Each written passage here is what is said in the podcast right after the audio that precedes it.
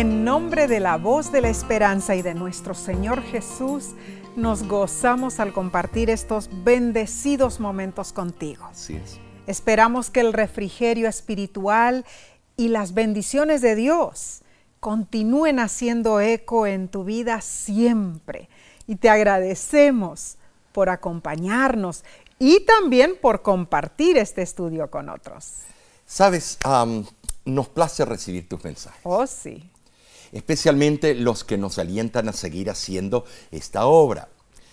Por ejemplo, Mario Ferreira nos escribió, y aquí está en la computadora.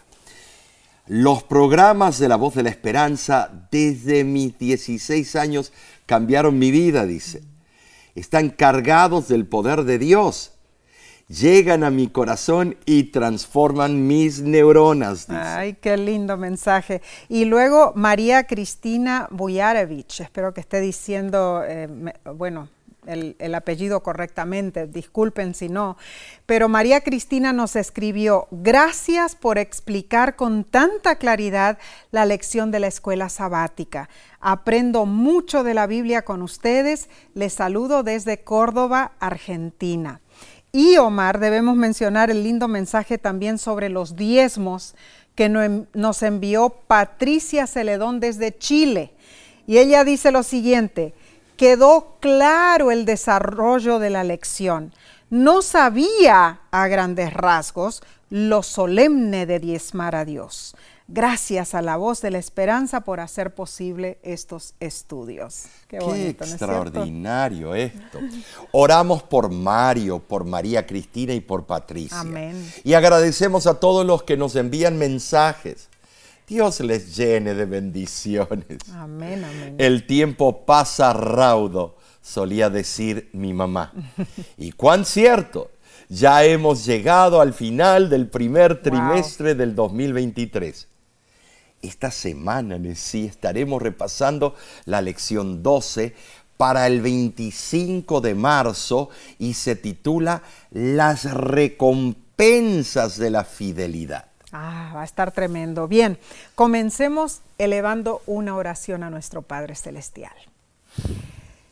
Querido y amoroso Padre que estás en los cielos, te damos gracias infinitas Amén. por darnos este privilegio de poder estudiar tu santa palabra.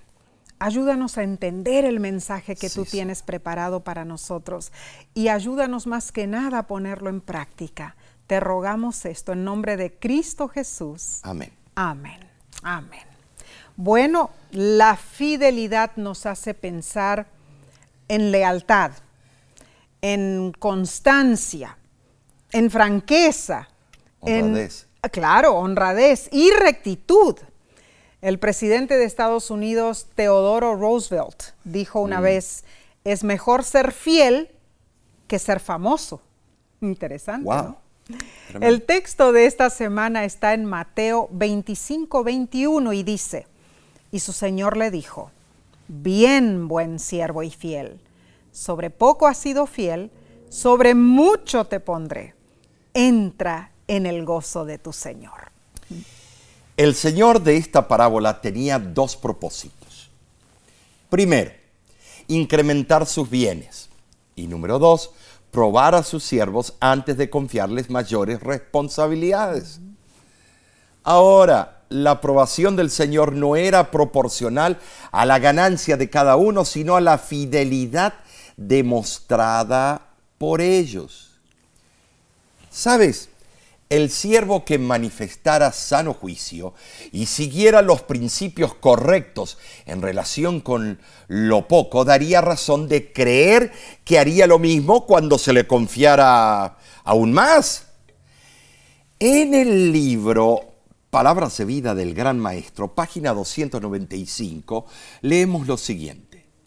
El uso que se le dio a la pequeña oportunidad fue la medida de la capacidad de sacar provecho de oportunidades mayores. En parte, el galardón por el servicio fiel se recibe en esta vida, pero Jesús se refiere principalmente a la recompensa del mundo venidero. Esta semana hablaremos de recompensas. La temática tocará estas preguntas. ¿Por qué la fidelidad es tan importante? ¿Qué es lo que determina si somos fieles o no? ¿Cómo podemos mejorar en nuestra fidelidad? Y ¿será nuestra fidelidad en las finanzas algo significativo?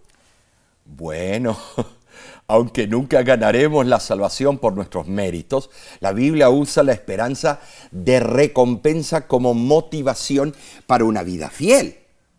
En verdad, somos recipientes indignos de la gracia divina.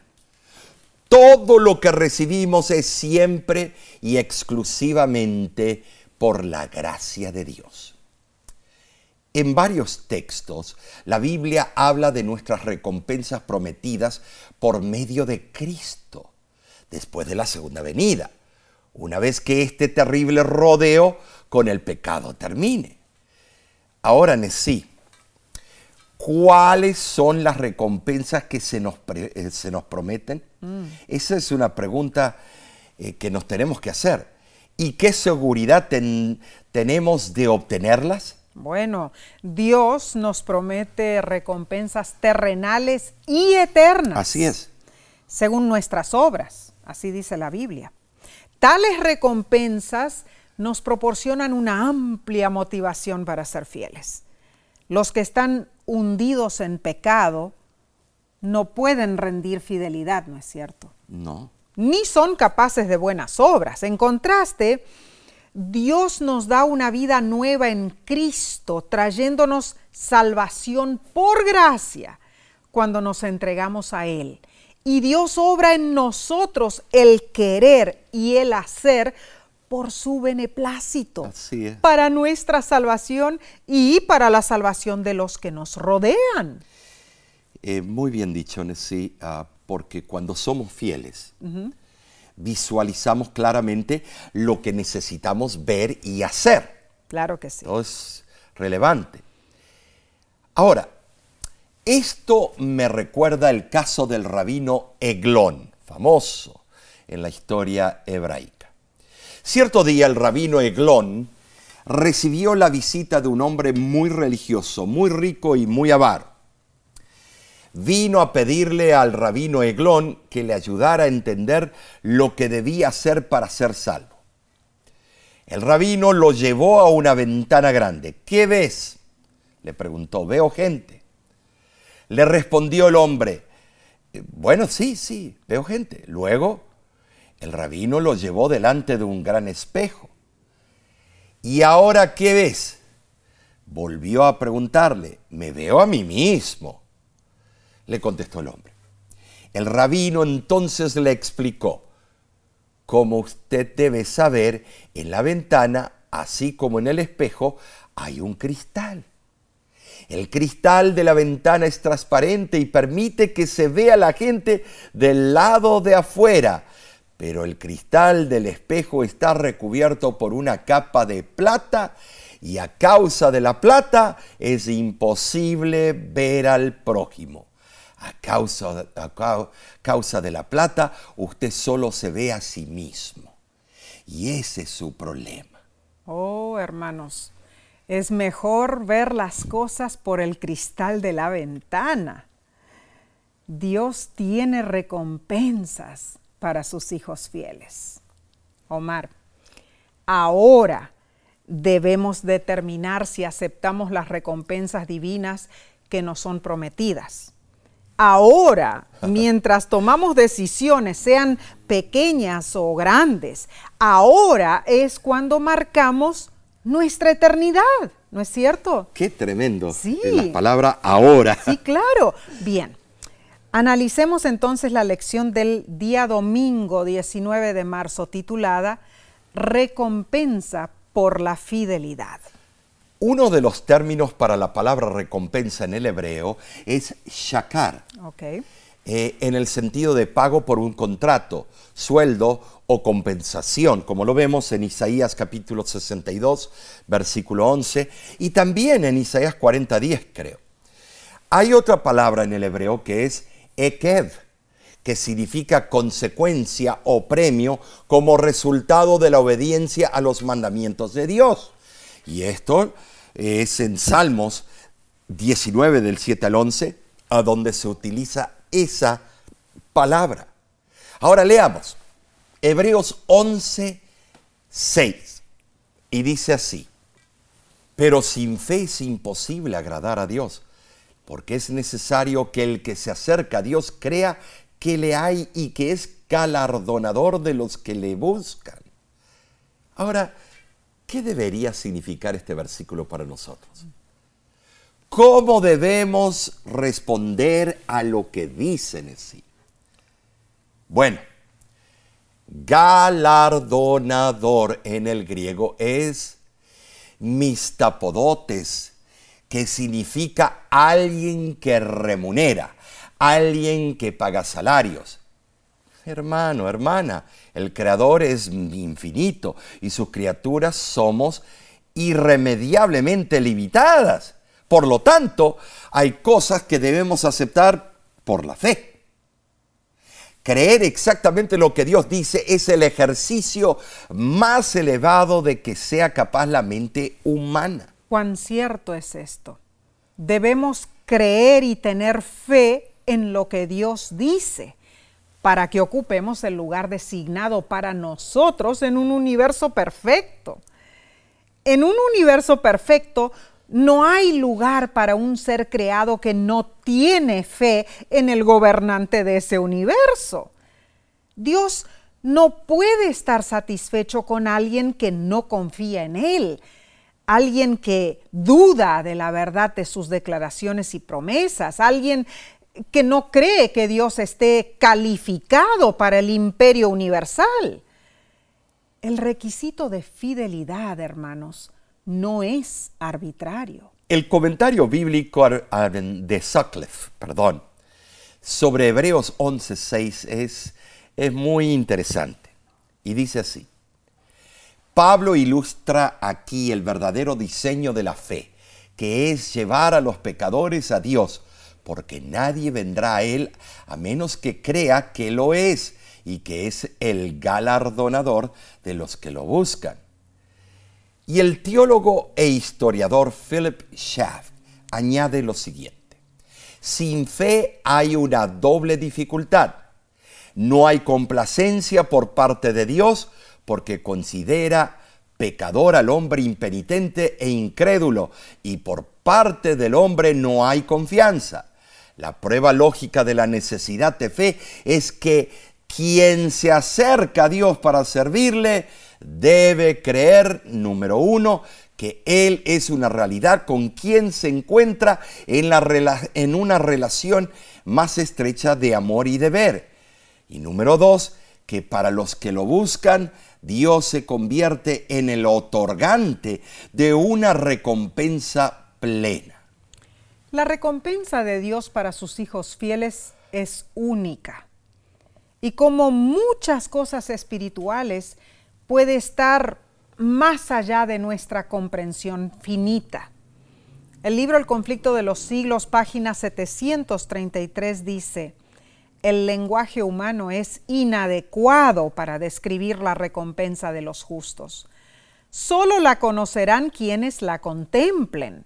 Ninguna mente finita puede comprender la gloria del paraíso de Dios. Jesús aseguró en Mateo 5, del 11 al 12, que son bienaventurados los que sufren por su causa, porque su recompensa es grande en el cielo. Y los primeros versículos de Hebreos 12 menciona que debemos despojarnos del pecado que nos enreda. Debemos correr teniendo fijos nuestros ojos en Jesús. Pero, Nesí, aquí viene el pero. Entendamos esto. Ser recompensados por nuestra fidelidad no es lo mismo que salvación por obras. Oh. No, muy diferente. Aquellos que ya estaban apuntando el dedo. No. Te pregunto, ¿conoces algún personaje bíblico que hizo obras lo suficientemente buenas como para tener algún mérito ante Dios? No, ninguno. Por eso Cristo murió Si pudiéramos salvarnos por obras personales, Jesús nunca se habría sacrificado. Claro que no. La salvación es por gracia. Amén. Romanos 11:6 dice, y si es por gracia, ya no es con base en las obras, o sea, obras humanas. Claro. Porque las obras de Cristo sí son las que cuentan. Claro que sí. Las recompensas son, recompensas, eh, hermanos, son el resultado de lo que Dios ha hecho por nosotros y en nosotros, Messi. Amén, amén. Y eso es profundo. Claro, y estando Dios en nosotros, entonces hacemos su voluntad. Claro. es cierto? Amén. El libro Joyas de los Testimonios, tomo 3, página 421 dice, el hombre se mide por su consagración y fidelidad en el cumplimiento de la voluntad divina. Si el pueblo remanente de Dios quiere andar en humildad y fe, Dios ejecutará por medio de él su plan eterno, haciéndole capaz de trabajar en armonía para dar al mundo la verdad tal cual es en Jesús. Por medio de la fe que su pueblo deposita en él, Dios mostrará al mundo que Él es el Dios verdadero. El estudio de hoy nos pregunta cómo diferenciamos entre la salvación por gracia y la recompensa según las obras. La lección de escuela sabática de noviembre 1 del 2014 contó la siguiente historia. Había un médico de éxito que también era anciano de su iglesia. Siempre daba recursos para los proyectos de la iglesia y su generosidad animaba a otros a dar. Era buen predicador pero cierto sábado, cuando el médico no fue a la iglesia, se reveló la verdad. No faltó porque estuviera de vacaciones, no, se lo encontró muerto en su casa por causa de una dosis excesiva de una droga recreacional. Y en su dormitorio encontraron decenas de materiales pornográficos. La iglesia estaba devastada, especialmente los jóvenes que lo consideraban un modelo. Una historia de verdad como esta es trágica, pero tiene lecciones impresionantes. Es una historia trágica. Ahora, aunque debemos dejar todo juicio a Dios, las acciones de ese médico ponen en duda la realidad de su fe y sus obras, ¿verdad? Omar, si recordamos allí en Santiago capítulo 2 versículo 26 dice claramente, porque como el cuerpo sin espíritu está muerto, así también la fe sin obras está muerta. esto es serio. Bueno, que Dios nos ayude, hermanos, a balancear nuestra fe y nuestras obras. Seguiremos con la parte del lunes en unos segundos. Volvemos prontamente.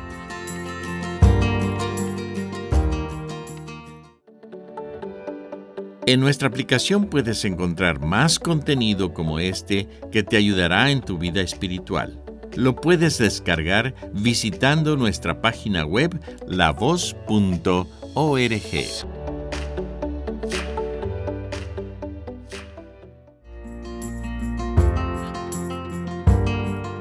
Cuánto nos alegra que nos acompañes a estudiar la Biblia. Si estás en las redes sociales, dinos si puedes ¿Por qué es tan importante tu fidelidad a Dios? Bien, pasemos a la lección del lunes 20 de marzo titulada La vida eterna. A todos los seres humanos nos espera una eternidad. Y según la Biblia, esa eternidad se presentará en una de dos formas. Mm. La vida eterna o la muerte eterna. Es algo definitivo, no hay áreas grises. No hay término medio. Es imposible estar a horcajadas con un pie de un lado y otro pie del otro. No, porque te vas a quemar. Hay dos opciones, la vida o la muerte, todo o nada. Y esto es sintetizado en Romanos 6:23. Eh, este texto compara las dos opciones. Y dice así, porque la paga del pecado es muerte, primera opción, mas la dádiva en Cristo es vida, segunda opción. Wow. Notemos, Omar, que la dádiva contrasta visiblemente con la paga, ¿no es cierto? Sí, por O supuesto. sea, la dádiva en griego es carisma, es el don de la vida eterna. En oposición está la paga del pecado, que en el griego es opsonion, ¿no es cierto? Bueno, si pensamos originalmente en estos idiomas, salario o paga se refería a la ración, al estipendio o, o al pago de un soldado. En cambio, carisma o dádiva indica que la salvación es un regalo, sí, y que las buenas obras no son nuestras, son de Dios. En, en, contraste definitivo, la muerte es un salario que se, que se paga por las obras realizadas sin Dios. Tremendo con, concepto. Asimismo, la salvación como recompensa es carisma, un regalo, una dádiva que no proviene de las obras personales, sino de la gracia que nos es dada para hacer las buenas obras. Ahora, ¿quién produce las buenas obras? Por supuesto, no estamos discutiendo. Dios mismo por su gracia. La gracia de Dios produce la obra de una mayordomía fiel en la vida del creyente. En forma opuesta, la carne solo produce obras de perdición y muerte. Al optar por la vida eterna, lo que recibimos es una dádiva, carisma, que es algo gratuito de Dios. Hasta el servicio y la obediencia que prestamos a Dios no se deben a nuestra propia virtud, hermanos, sino que son frutos del Espíritu Santo, a quien Dios ha enviado para que viva y actúe en nosotros. Omar, en verdad ninguno de nosotros podemos ganar, o ninguno de nosotros puede ganar la salvación, ¿no es cierto? Claro que no, pero también recuerda que hay ateos que hacen buenas obras. ¿eh? Oh, claro que eh, sí. O sea que, ¿cuál es la diferencia? Bueno. Yo veo que ateos no, no son asesinos, a, ayudan a la comunidad, a los pobres y todo, uh -huh. y son ateos. Tienes razón. Pero no por eso serán salvos. No, no. O sea que se necesita el ingrediente salvífico, Mm, bueno. la gracia de Cristo. En realidad ninguno de nosotros merece la redención, Claro. Ni si hacemos buenas obras. Somos salvos por gracia, Claro, ahí está. por la fe. Y esto es don de Dios. Entonces, ¿cuál será tu decisión? ¿Vida eterna o muerte eterna? Oh, tremendo lo que ha sido puesto en nuestros platos, ¿no es cierto? Lo más probable es que si estás viendo o escuchando este estudio, elijas la vida eterna. ¿Sabes? Dios tiene la capacidad única de hacer todo lo que Él dice que, que puede hacer, lo que promete, cumplir todas sus promesas. Amén. Nuestra parte es simplemente creer en Él, descansar en los méritos de Jesús y por fe obedecer su palabra. Sabes, mi amigo, en los últimos días de su ministerio terrenal, Jesús pronunció las palabras de esperanza y valor que encontramos en Juan 14 del 1 al 3. Jesús vino del cielo y antes de volver al cielo nos prometió, vendré otra vez y os tomaré a mí mismo para que donde yo estoy, vosotros también estéis.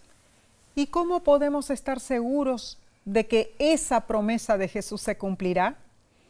La lección nos explica que más que cualquier otra cosa, la muerte de Cristo en la cruz, en su primera venida, es nuestra mayor seguridad de su segunda venida. Porque sin la segunda venida, ¿de qué serviría su primera venida? Así como estamos seguros de que Jesús murió por nosotros en la cruz y resucitó, debemos tener la convicción, la seguridad de que Él cumplirá lo que prometió. Jesús volverá otra vez y nos llevará a vivir con Él por la eternidad. Creo que la frase más atesorada de la promesa de Jesús en Juan 14, 3 es vendré otra vez. ¿Sabes, Nesí? Esa promesa eh, ha alentado y sostenido a creyentes a lo largo de todas las edades. Cierto. Mientras Esteban, Santiago, Pedro y otros líderes del naciente cristianismo daban sus vidas por el Salvador, esas palabras, vendré otra vez, fueron las que les dieron valor. Así fue. Cuando Hus, Jerónimo, Ridley, Cranmer, Latimer y otros fueron quemados en la hoguera, esas mismas palabras, vendré otra vez, fomentaron su esperanza en sí. Amén. Cuando José Bates, Jaime y Elena White y otros pioneros adventistas sufrieron burlas y fueron despreciados por su fe, esas palabras, vendré otra vez, preservaron su ánimo, Nesí. Así fue. Y esas mismas palabras, vendré otra vez, son la última y mejor esperanza para nosotros hoy, mis hermanos. Amén y amén. Y lo más maravilloso es que Jesús no solo vendrá otra vez, sino que vendrá para llevarnos con Él. Vemos que el objetivo final de Jesús es reunirse con nosotros, hermanos, es estar junto a nosotros. Es claro que el énfasis está en el deseo intenso del Señor de un compañerismo personal. Cristo Jesús ha estado separado de nosotros por demasiado tiempo Oh, ya sí. y anhela estar con nosotros otra vez. En persona, cara a cara. claro. En su libro An Endless Falling in Love, que traducido sería un enamoramiento sin fin, Mm. el autor Ty Gibson le puso un título muy interesante al capítulo que habla de la segunda venida. Lo tituló El amor cuenta los días. La idea es esta. Cuando estás separado de alguien a quien amas, esperas con impaciencia el momento en el que estarán juntos otra vez. Cuentas los días para que puedas ver nuevamente a la persona a quien amas, Nesí. Y eso lo comprobamos cuando nosotros nos separamos por los viajes Oh, que sí. teníamos que hacer. Oh, sí. Ah, Contábamos los días y las horas para volvernos a. Claro que sí. Y así es como se siente nuestro Señor Jesús. Él ha estado lejos por ya demasiado tiempo y ansía que esa separación acabe. Jesús anhela reunirse otra vez con nosotros y Él ha prometido volver para que así estemos con el Señor para siempre. Nuestra oración debe ser la del apóstol Juan. Amén. Ven, Señor Jesús. Amén. Ah, precioso esto, Omar. Pasemos entonces a la sección del martes 21 de marzo. Se titula La Nueva Jerusalén. El autor de la lección comenta que la descripción bíblica de la Nueva Jerusalén es lo que Abraham vio por fe. Hebreos 11:10 dice, porque esperaba una ciudad que tenga fundamentos cuyo arquitecto y constructor es Dios. No hay manera excelsa de explicarlo. La Nueva Jerusalén es la obra maestra de Dios construida para aquellos que lo aman y guardan sus mandamientos. La Nueva Jerusalén será el hogar de los hijos fieles de Dios en el cielo durante el milenio y posteriormente en la nueva tierra por toda la eternidad de sí. Oh, pero hay algo buenísimo, es una buenísima noticia ¿cuál es? para los que no nos gusta empaquetar o mudarnos, Omar. Ay, yo soy el primero. Dios se encargará de todo. No me diga. Increíble. Juan en Apocalipsis capítulo 21 versículo 2 menciona que él vio la ciudad y dice así, entonces yo Juan vi la santa ciudad, la nueva Jerusalén, que descendía del cielo de Dios, dispuesta como una novia ataviada para su marido.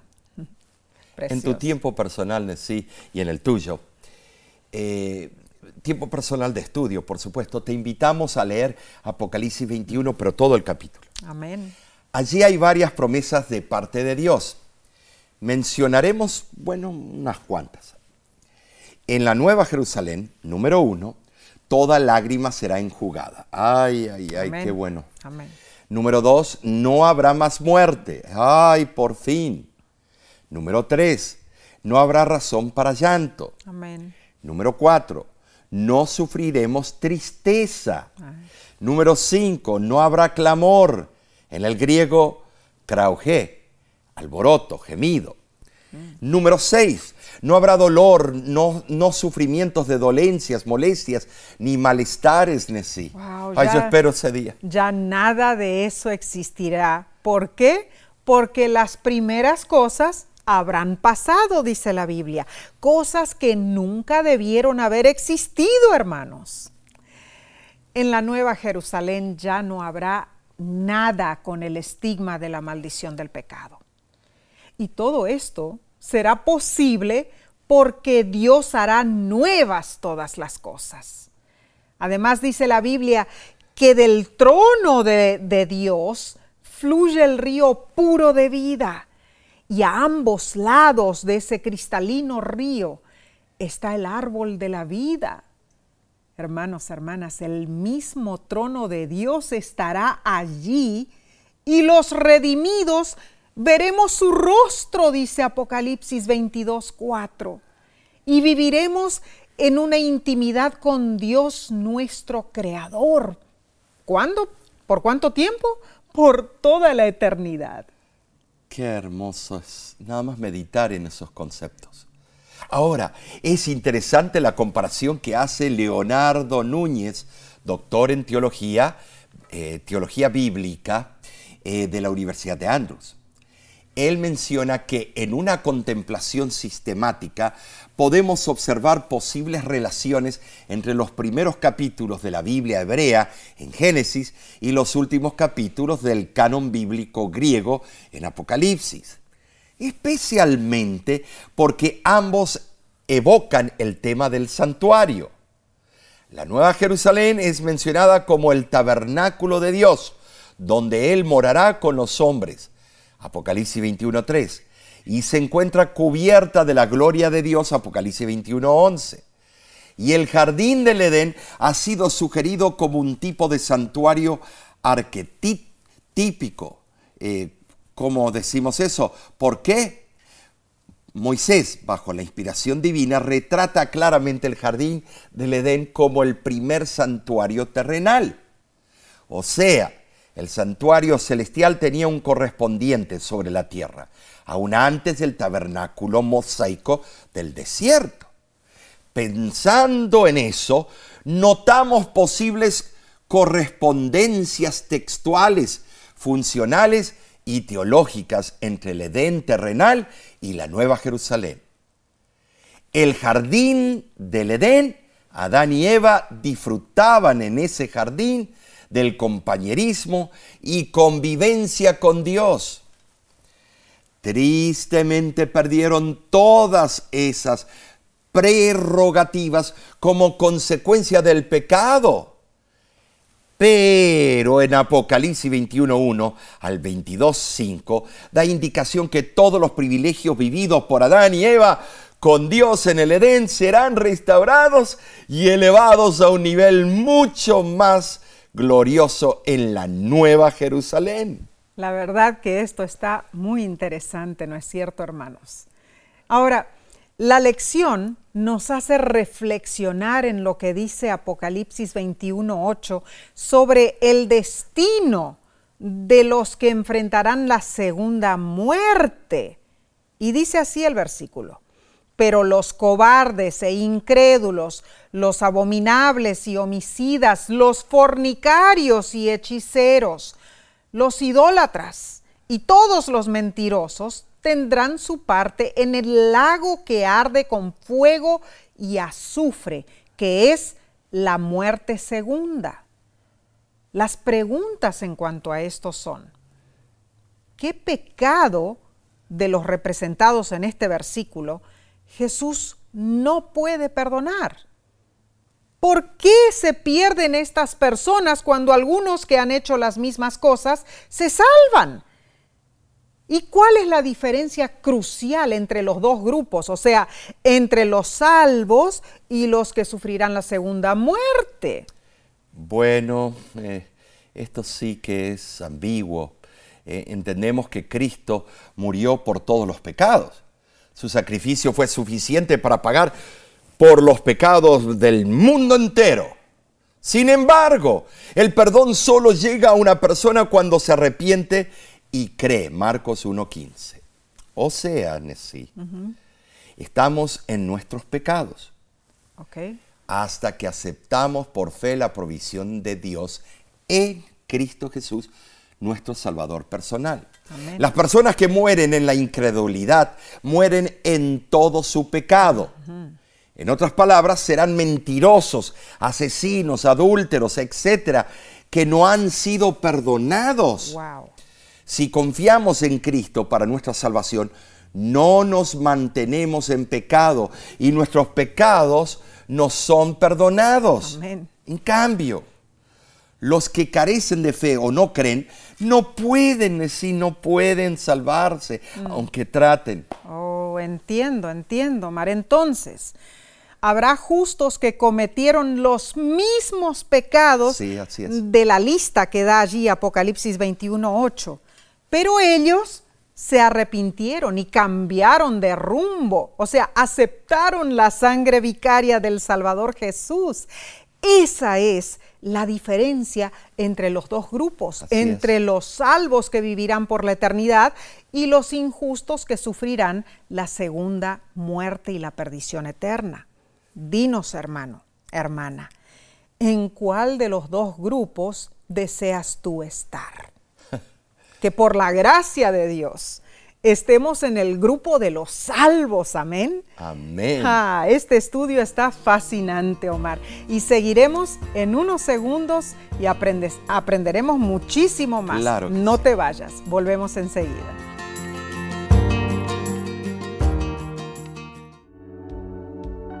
Con seguridad estás disfrutando este estudio de la escuela sabática. Te invitamos a buscarlo en formato de video por nuestro canal de YouTube. Lo puedes encontrar en youtube.com diagonal La Voz de la Esperanza.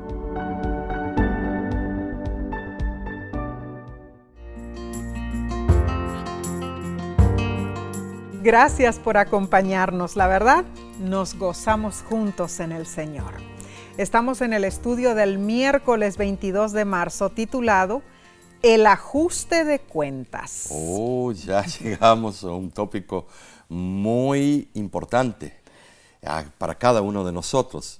¿Sabes por qué? Porque cerca del final del ministerio de Jesús, sus discípulos se le acercaron en privado y le preguntaron, dinos, ¿cuándo serán estas cosas y qué señal habrá de tu venida y del fin del mundo?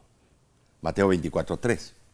Fue entonces que Jesús tomó dos capítulos para responder sus preguntas. Mateo 24 habla de las señales que nos rodean en el mundo, como guerras, desastres y, otras cosas más.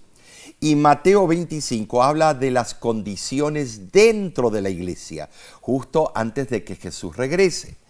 Esas condiciones son ilustradas por tres historias una de las cuales es la parábola de los talentos, que habla de cómo utilizamos los dones eh, que Dios nos ha dado. Bueno, leamos entonces la parábola y preguntémonos, ¿quién es el que viaja a un país lejano? ¿A quién confía él sus bienes? ¿Y qué significa ajustar o arreglar cuentas. bueno, Mateo capítulo 25 versículos 14 al 19 dice, porque el reino de los cielos es como un hombre que yéndose lejos, llamó a sus siervos y les entregó sus bienes. A uno dio cinco talentos y a otro dos y a otro uno, a cada uno conforme a su capacidad. Y luego se fue lejos. Y el que había recibido cinco talentos fue y negoció con ellos y ganó otros cinco talentos. Asimismo, el que había recibido dos ganó también otros dos. Pero el que había recibido uno fue y cavó en la tierra y escondió el dinero de su señor. Después de mucho tiempo vino el señor de aquellos siervos y arregló cuentas con ellos. Ah, en el griego esta parábola comienza directamente con la expresión es como un hombre, oh. emitiéndose la primera frase del versículo. Así como la parábola de los diez, las diez vírgenes destaca la preparación, bueno, personal para el retorno prometido de Cristo, la de los talentos hace resaltar la responsabilidad que tiene el cristiano de buscar la salvación de otros. Por lo tanto, al velar incluye tanto preparación personal como labor misionera y eso es muy, pero muy relevante. Recuerda esos dos puntos. Importante es que se haya mencionado esto, hermanos, porque hablando de talentos, a veces pensamos en los talentos como dones naturales, ¿no? Como cantar o predicar. Pero en la historia bíblica análoga sobre las minas, Sí, la que se describe en Lucas 19 del 12 al 24, se menciona allí específicamente el dinero y su administración como los talentos. El libro Testimonios para la Iglesia, tomo 1, página 181, rectifica esto y dice la sierva del Señor, se me mostró que la parábola de los talentos no ha sido plenamente comprendida esta importante lección fue dada a los discípulos para beneficio de los creyentes que viviesen en los postreros días. Y estos talentos no representan solamente la capacidad de predicar e instruir acerca de la palabra de Dios. La parábola se aplica a los recursos temporales que Dios ha confiado a su pueblo. Dios habla enfáticamente y en forma positiva a los que son administradores fieles del dinero y apoyan su causa. Mateo 25, del 20 al 21 dice, y llegando el que había recibido cinco talentos, trajo otros cinco talentos, diciendo, Señor, cinco talentos me entregaste, aquí tienes he ganado otros cinco talentos sobre ellos. Y su señor le dijo, bien buen siervo fiel, sobre poco has sido fiel, sobre mucho te pondré, entra en el gozo de tu señor. Luego el que recibió dos talentos vino con cuatro y el Señor lo felicitó de la misma manera. Eran tres siervos en total. Dos de ellos fueron fieles y fueron felicitados y recompensados igualmente, no como un premio, sino como una participación en la alegría definitiva de Dios. Notemos que al recibir más o menos talentos no es lo que importa. Lo que se nos pide es que los pongamos al servicio de Dios y de nuestro prójimo. Ay, Omar, eh, esto es realmente precioso. Tremenda, tremenda eh, lección. Eh, hermanos, todos somos exactamente iguales delante de Dios, equivalentemente valiosos para Dios. Es. es muy natural como ser humanos que pensemos que la otra persona tiene más, más talentos que nosotros, ¿no? Y por lo tanto es más responsable o debe ser más responsable ante Dios. Sin embargo, en esta historia es la persona con un solo talento, la menor cantidad de dinero, la que resultó ser infiel y perdió el reino. Así es. En lugar de pensar en las responsabilidades de los demás, concentrémonos más bien en lo que Dios nos ha confiado a nosotros y en cómo podemos usarlo para su gloria. Muy cierto, sí. Ahora los dos primeros siervos hicieron todo lo que estaba en su capacidad para mejorar. Así fue. Eran emprendedores, tenían iniciativa. Por eso ellos recibieron la misma felicitación por parte del dueño. Bien, siervo bueno y fiel. Y el premio que recibieron fue el mismo entra en el gozo de tu Señor. Ahora, ¿qué significa entra en el gozo de tu Señor? Esa es la expresión de felicidad de Dios al dar la bienvenida a sus fieles hijos al reino celestial. Es la celebración máxima de la plenitud de la vida y de la alegría divina. Oh, qué hermoso será cuando Dios diga esas palabras, ¿no es cierto? La pregunta seria que nos debemos hacer es otra, mis hermanos. ¿Cuán bien, cuán bien te irá a ti cuando Dios venga a arreglar cuentas contigo, hermano, hermana? Omar, cuando Dios venga a arreglar cuentas con mm. nosotros, a ver cómo estaremos nosotros, ¿no es cierto? Es nuestra oración para que en ese día final de arreglo de cuentas, mm. Tú, hermano, hermana, yo, tú, Omar, todos nosotros escuchemos esas dulces palabras de parte de Dios, entra en el gozo de tu Señor. Amén. Bien, pasemos al estudio del jueves 23 de marzo. Se titula La mirada puesta en el premio. Oh, tremendo. Después de su conversión, Pablo se entregó a la causa de Dios eligió sufrir por Cristo en sí. Así fue. El don del martirio después. Soportó azotes, prisión, naufragio, hambre y más. ¿Cómo pudo Pablo soportar tanto? Él sabía que era hijo de Dios. Ese fue el factor influyente en su fidelidad. Tremendo. Y Pablo mismo lo explica en Romanos capítulo 8 versículos 16 al 18 y dice, el Espíritu mismo da testimonio a nuestro espíritu de que somos hijos de Dios.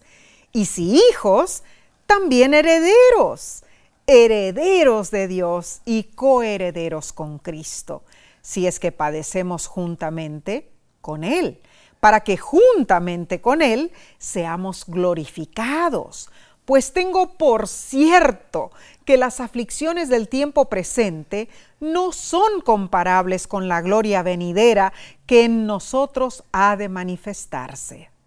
Esto tiene increíble significado. ¿Verdad? Llegamos a ser hijos de Dios por el poder regenerador del Espíritu Santo. Si en nuestro corazón hay frutos del Espíritu hacia Dios y nuestro prójimo, sabremos que somos parte de la familia celestial y de seguro recibiremos la recompensa eterna, mis hermanos. Oh, qué maravilla. Pablo valoraba esa recompensa. Era lo que lo animaba. Y él escribió desde la prisión, Omar. Filipenses allí 3, del 13 al 14. Del 13 al 14 dice, hermanos, no considero haberlo ya alcanzado, pero una cosa hago, olvido lo que queda atrás, me extiendo a lo que está delante y prosigo a la meta, hacia el premio del soberano llamado celestial en Cristo Jesús. Hermanos, hermanas, desde la perspectiva bíblica, la prosperidad es tener lo que necesitamos no es acumular posesiones. La lección describe gráficamente una familia adventista ideal que administra fielmente sus finanzas y los negocios de Dios. Ahora, Nessie, ¿qué te parece? Eh, si describimos esta visión ideal de la mayordomía para las iglesias adventistas del séptimo día. ¿Qué te parece? ¿Por qué no comienza? Claro que sí. Es un día en el futuro los pastores y dirigentes han logrado fomentar un ambiente de mayordomía en las iglesias. ¡Wow! Eso es mm. utópico. Han enseñado, capacitado y alentado a los miembros en la administración financiera bíblica. Todos implementan los principios bíblicos en su vida. Wow. Son generosos, mm. ahorran para imprevistos y están saliendo de la esclavitud de sus deudas. Tremendo. Bueno, mantienen un estilo de vida moderado y disciplinado. El dinero ya no es un Dios rival y están creciendo en su relación con el verdadero Dios. ¡Oh! Increíble, ¿no es cierto? Y el sábado por la mañana, las familias llegan a adorar a Dios con satisfacción y agradecimiento. No hay ansiedad por los asuntos financieros. Los conflictos maritales que habían surgido antes por el dinero han desaparecido. Uy, pero estamos soñando, Mm, parece. no, bueno, no. los minis- eh, ministerios de la iglesia tienen suficientes fondos para la obra misionera. Tremendo. Difunden el amor de Cristo tangiblemente entre los necesitados. Imagínate, además hay fondos para garantizar que el edificio de la iglesia se mantenga en, en nivel de excelencia. Esto suena maravilloso, Nessie. ¿Será real? utópico, Omar, utópico. Pero la realidad es otra. ¿Por qué? Porque somos constantemente hostigados por el enemigo. Claro. Sin embargo, hermanos, todo lo que tenemos en nuestras manos son recursos y dones celestiales. La pregunta es, ¿qué desea Dios que hagamos con los recursos que Él nos ha confiado? Dios no promete que seremos ricos en bienes terrenales, pero Él nos ofrece algo mejor que la riqueza mundanal. Él nos asegura, supliré tus necesidades y donde quiera que vayas, estaré contigo. Un sistema de seguridad personal. Dios nos dará verdaderas riquezas, responsabilidades y la vida eterna, hermanos. Esto es maravilloso. Ahora, Nessie, esa es una extraordinaria recompensa Oh, sí que es. debemos aprovechar. Claro que sí. Ahora, mientras estamos bajo la gracia, eh, que hay tiempo todavía. Seguro que sí. Y Pablo al final de su vida dijo, yo ya estoy para ser sacrificado. El tiempo de mi partida está cerca. He peleado la buena batalla. He acabado la carrera. He guardado la fe.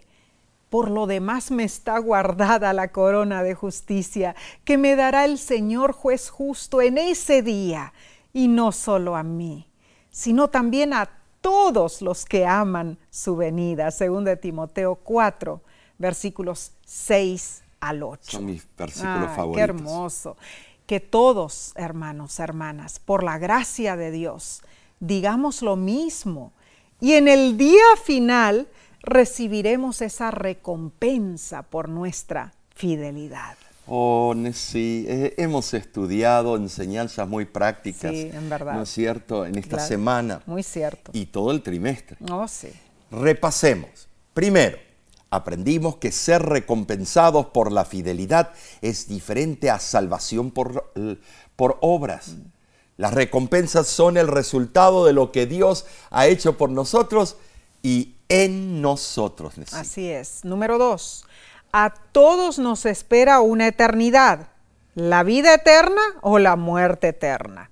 Para obtener la vida debemos creer en Dios, descansar en los méritos de Jesús y por fe obedecerle. Y número tres, la Nueva Jerusalén es una ciudad eterna, obra maestra de Dios, construida para quienes le aman y guardan sus mandamientos.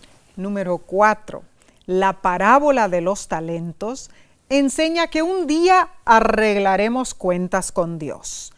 Él nos confía dones y debemos usarlos para su gloria. Y número cinco, debemos mantener nuestra mirada puesta en el premio.